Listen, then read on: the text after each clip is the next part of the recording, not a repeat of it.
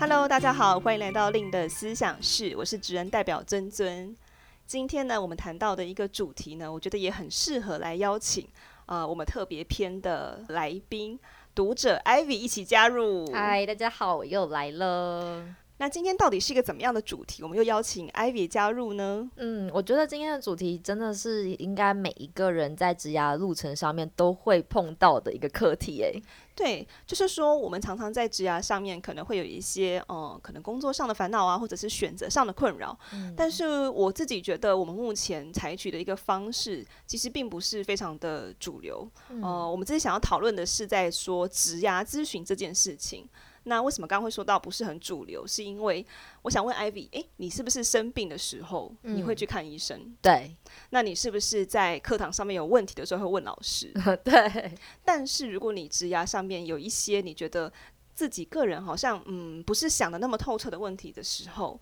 你会想要去付费去做职涯咨询吗？我觉得刚开始这个选项好好像不会第一时间跑出来，第一时间好像会先去跑去问同学或者是朋友。对，就会先从身边亲近的、信任的人开始去做询问，对不对？对。那再来第二个采取的动作，有可能就是按、啊，就是去 Google 啊，对，就开始打开你的电脑，输入关键字，对，就开始上网找一些资讯。但是今天会想要多聊这个主题，是因为我觉得，嗯，职涯咨询这件事情，其实不管在去年，就我的观察，其实它的风气慢慢有起来了。嗯。那我这边其实也有接到蛮多的学员，对于职涯咨询这样子的过程是非常有好奇的。这样，嗯、那刚好 Ivy 跟我，我们都有体验过，就是跟职涯教练进行咨询的过程，所以就是想来跟大家聊聊，我们是怎么样呢？先从觉察问题开始，慢慢的，诶，找到方法。然后找到适合自己的教练。嗯嗯嗯。那我想问 Ivy，如果说今天有一个议题好了，就拿你可能是最近的一个嗯职涯上的议题来说，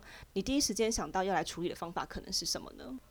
我那个时候做的第一件事，就像尊尊你刚刚讲的，我就是打开我的电脑，然后先在搜寻引擎上输入关键字，因为我那时候做的是行销，所以我那时候就想知道，所以行销还有什么样子的领域啊，然后未来的 career path 到底会长什么样子，就就看到非常多嗯关于行销，他们会写很多像是内容文章这样子的部分，对，然后我就发现，哎呦，怎么越看东西越多，然后就发现，哎。的确，行销有路很广，然后呃东西也分得很细。但是看完之后，我反而就是有一种觉得，呃，陷入无理雾中这样子。就是我看完之后，我也不知道我该做什么事情，然后还有我可以怎么做，好像是那种呃东西越来越多，越来越繁杂这样的感觉。真的诶，因为其实很多文章的来源，或者是说作者，他们其实都嗯会有很多不同的背景。那他可能就是直接在搜索引擎上面跳到你的眼前，嗯，但在那个当下去接受这个资讯，其实有时候是破碎化的啦，必须说，就是他可能就是就单点给你意见，但是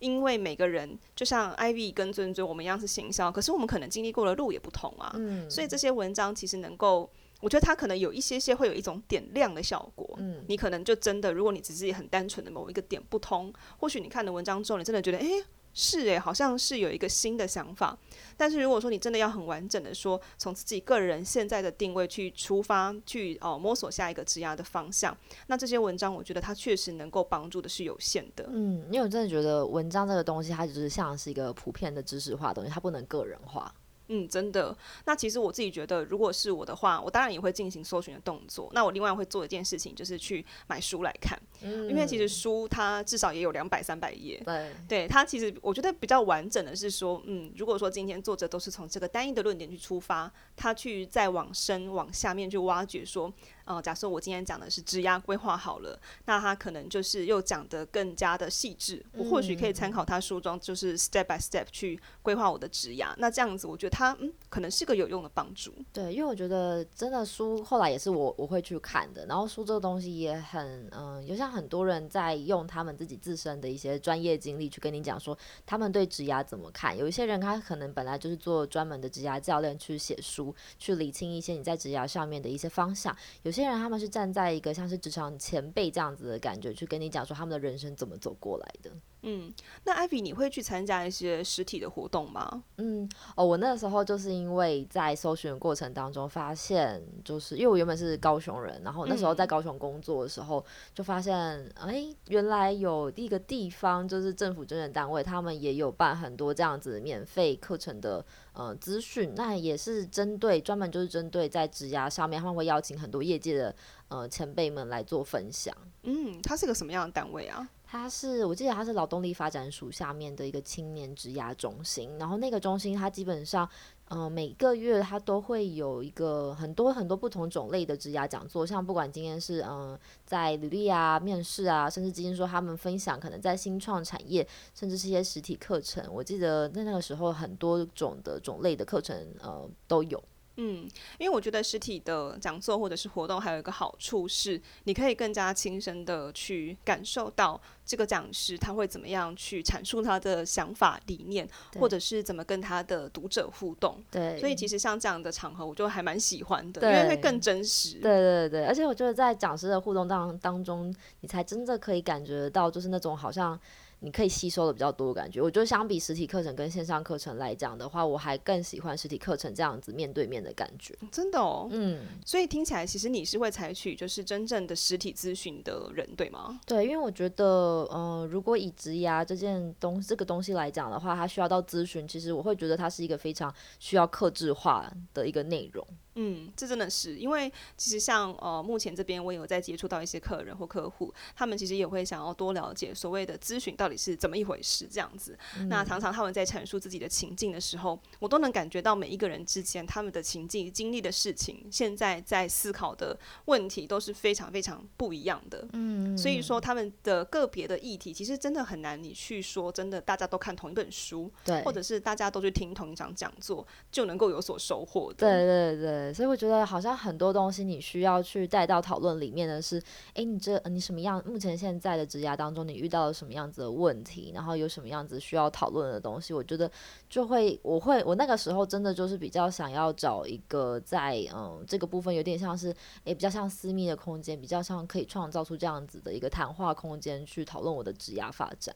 对啊，而且我觉得在呃采取职涯咨询服务的时候，其实还有一个蛮重要的就是。哦、呃，我真的很想要知道自己的市场行情，然后很想要知道，哎、oh. 欸，我自己到底跟我想，我想的自己的价值，到底跟市场看待我的方式是不是一样的？嗯、然后还有，我能不能更客观的去看待我身上有的技能，或者是我职涯的发展？因为有时候我当然知道，就是说，嗯，大家看的点都不同嘛。然后有些人会鼓励你去创业啊，有些人会鼓励你斜杠。有些人会鼓励你，就是啊、呃、很勇敢，那就是要去冒险或什么的。可是如果要真实的回归到我的现在去看我自己，那我觉得客观是一件不容易的事情。对，而且我也觉得，就是像这样子的东西，你问朋友根本就问不到。嗯，真的真的，因为其实身边都同温层啊。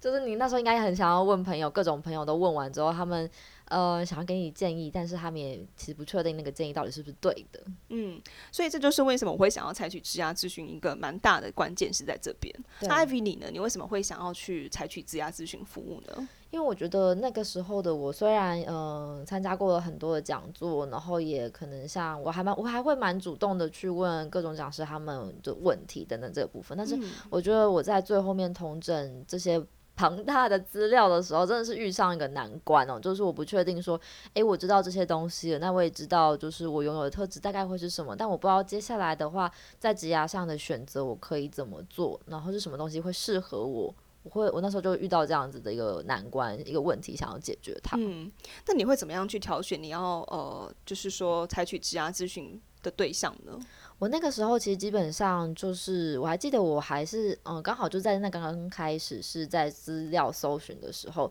就是那时候就看到 Lin 的呃部落格，嗯、然后还有 Lin 的 FB。我就是那时候非常早，在二零一七年的时候就开始嗯追踪他，然后后来他到第一次到高雄演讲的时候，我就马上也因为这样子，然后赶快去报名，然后就发现诶，就是我很喜欢他的嗯沟通风格方式啊，然后授课的内容，就是我就会一直想要再听，然后一直想要就是再去跟他有这样对话的空间。哦，所以说其实你先从他的产出的一些文章内容，他的观点，然后先去了解他的可能会呃，比如说他可能熟悉的议题，然后再去到现场去了解这个人这样子吗？对，而且我记得我那时候其实前面做很多的东西，是因为很多的文章其实都放在 FB 上面嘛，甚至部落格里面。嗯、然后我发现我在看那些文章的时候，我就会觉得，对，文章里面讲的东西真的是我需要。那我也会觉得这样子的内容是，呃，可能在别的文章里面看不到这样的独特观点。嗯，这个听起来好像独特观点，好像对你来说蛮重要的，是不是？对，我觉得还蛮重要的。嗯，因为像我其实，在采取职涯咨询的时候，我觉得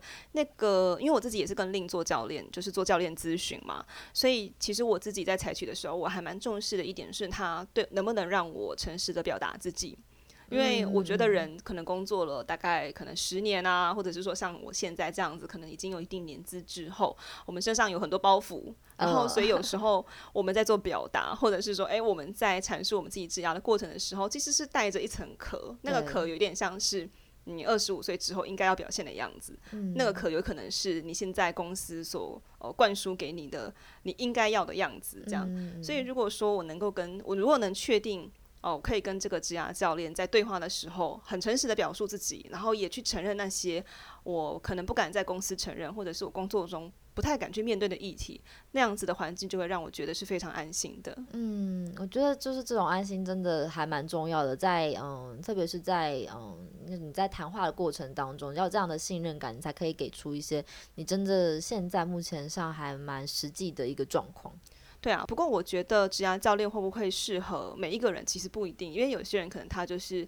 喜欢像这样子以工作坊进行的方式，或者是有些人他就是嗯喜欢以书信进行，或者是远端进行也不一定啦，嗯，所以方式是一种。怎么样挑到适合自己的职涯？教练也是一种，就是说你也可以从他的过去的文章啊，或者是说他呃阐述的议题内容去判断说，嗯，这个人是不是在专长之处会跟你有没合的地方，那是不是可以放心的跟他对谈？这样子？嗯，我觉得很棒的东西是因为现在还蛮多人，他们不只是文章，他们也会有影片这样子的输出，甚至有时候诶讲课的一些记录，其实都会在网络上找得到资源。我觉得这样子的东西，你看到他的一个嗯，现在算。资源吧的时候，你会更确定说这个东西是不是你想要的。嗯，对，因为我觉得影片帮助很大，因为之前比较应该是说，因为 YouTube 的流行嘛，应该这么说嘛，所以很多很多老师或者很多讲师不得不浮出台面上，一定要跟大家互动，这样没错。对，所以以前可能靠的是哦 post，或者就是你可能看看他的书，但现在那个真实感又越强烈。对，嗯，你就看到哦，这个人原来长这样，这个人原来讲话讲这样，对，原来他说话的风格是这样子，因为可以更更清楚，然后更加知道自己跟他的磁场有没有合，这样的。那 Ivy，你在进行职涯咨询的时候，你觉得嗯有没有比较具体的收获，或者是你的感受是什么呢？嗯，我觉得我记得那时候最大的一个问题想问的就是，诶、欸，我那时候在从事行销的工作，那我就很好奇说，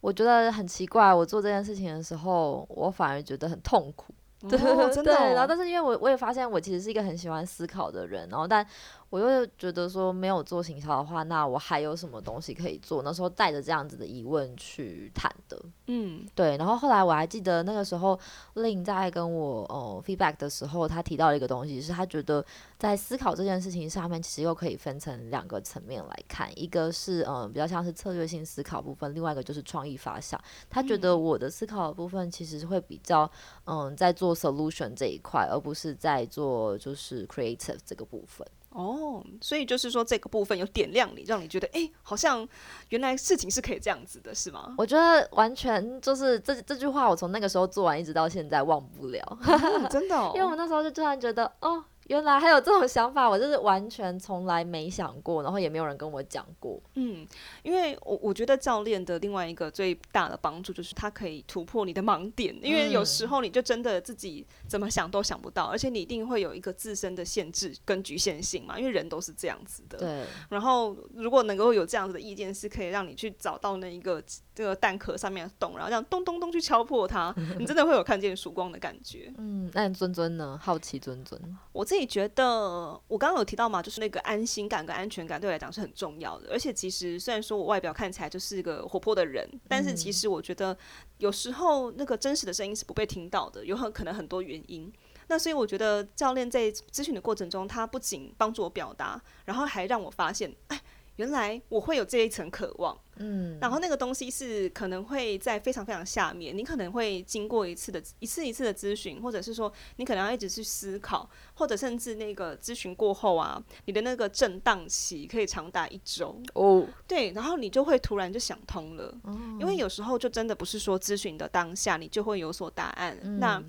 呃教练也不会期待你说，诶，你现在就马上要想到或马上要想出来，更重要的是你要带着这个功课。然后可能你在做其他的事情，或者是你可能在思考的时候，这个答案自己就自己会出现，就是一个很神奇的过程。我觉得听起来的话，感觉。那个带你的人，跟你谈的人，真的还蛮重要的，对不对？嗯，对，就是说有没有找到一个你觉得安心的对象，或者是你可以接受的风格？因为或许啦，因为可能我的需求是安心，或者是说有那个信赖感。那当然，可能有人的需求就是他希望可以被鞭策，这样 有没有？可能就要找一个比较凶的这样子，就是你在干什么这样子，这也说不定。我是不知道有没有这种风格的教练，呃，对，但是有可能大家的需求都不一样，嗯嗯。所以其实我自己有时候会收到一些听友的讯息啊，就是会想要问说，到底。职涯教练他能够带来什么，或者是职涯职涯咨询到底是怎么进行？嗯，那我必须坦白说，这真的是非常的个人化跟克制化。对对，绝对没有说一个什么。必要的规则，对，那你也不一定说一定要非常非常清楚自己的方向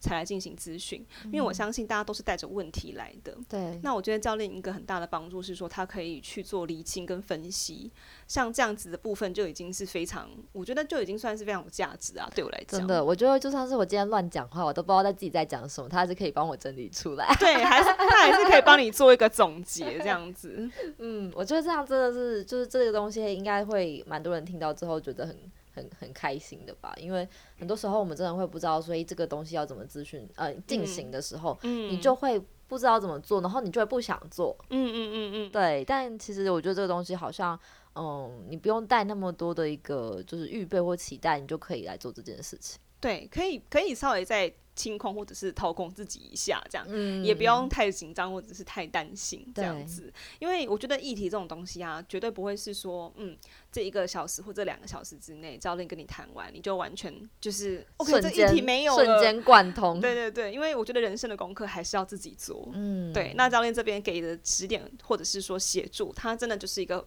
从旁辅佐啦，必须这么说。对，对就是嗯，我们就是离开了那个咨询室之后，最重要的还是行动。对，因为人生还是你自己的、啊。对，没错没错。所以就是跟大家分享一下我们在进行这个职涯咨询过程中的一些心得跟收获啦，这样子。嗯对啊，那最重要的，我们觉得还是说有没有找到适合自己的教练啦，这样子。嗯、那像 Lin 的思想室的主要主持人就是 Lin，大家都知道令教练，他本身也有在进行一对一的职涯咨询服务。嗯、所以说，哎、欸，如果你现在有在在考虑要进行这样的咨询服务，或者是说，嗯，好像想要再多了解一下教练的风格，都可以上令的官网，或者是上呃令的 Facebook 粉丝团猎头的日常去看一看，可能他写的内容这样子。对。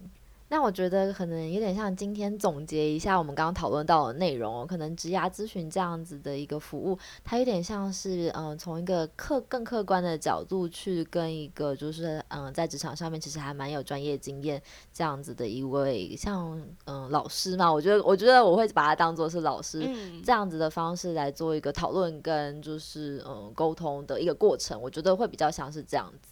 对啊，就是我觉得平常心看待，因为前面也有讲到嘛，哦，就是我们生病就看医生，对，然后我们有问题问老师，所以职涯咨询他这样子的服务，我觉得，因为我就我所知，其实在国外蛮普遍的哦，真的，对啊，那我觉得这一两年在台湾有起来，不过还不是那么的，嗯，可能是因为它的客制化的原因啦，所以可能大家可能对它还是有一点点模糊或者不是很具体这样子。不过我觉得来了就知道，就是你就知道这个体验看看你就知道，对，没错没错，好啊，那今天。天令的思想是差不多也到这边。那如果说后续还想要呃了解我们更多的话，都欢迎加入我们的粉丝团思想家，或者是加入我们的思想家社团。然后也很欢迎，如果有任何的问题或者是想听的主题，都可以留言给我们哦。那我们就下次见，拜拜，再见，拜拜。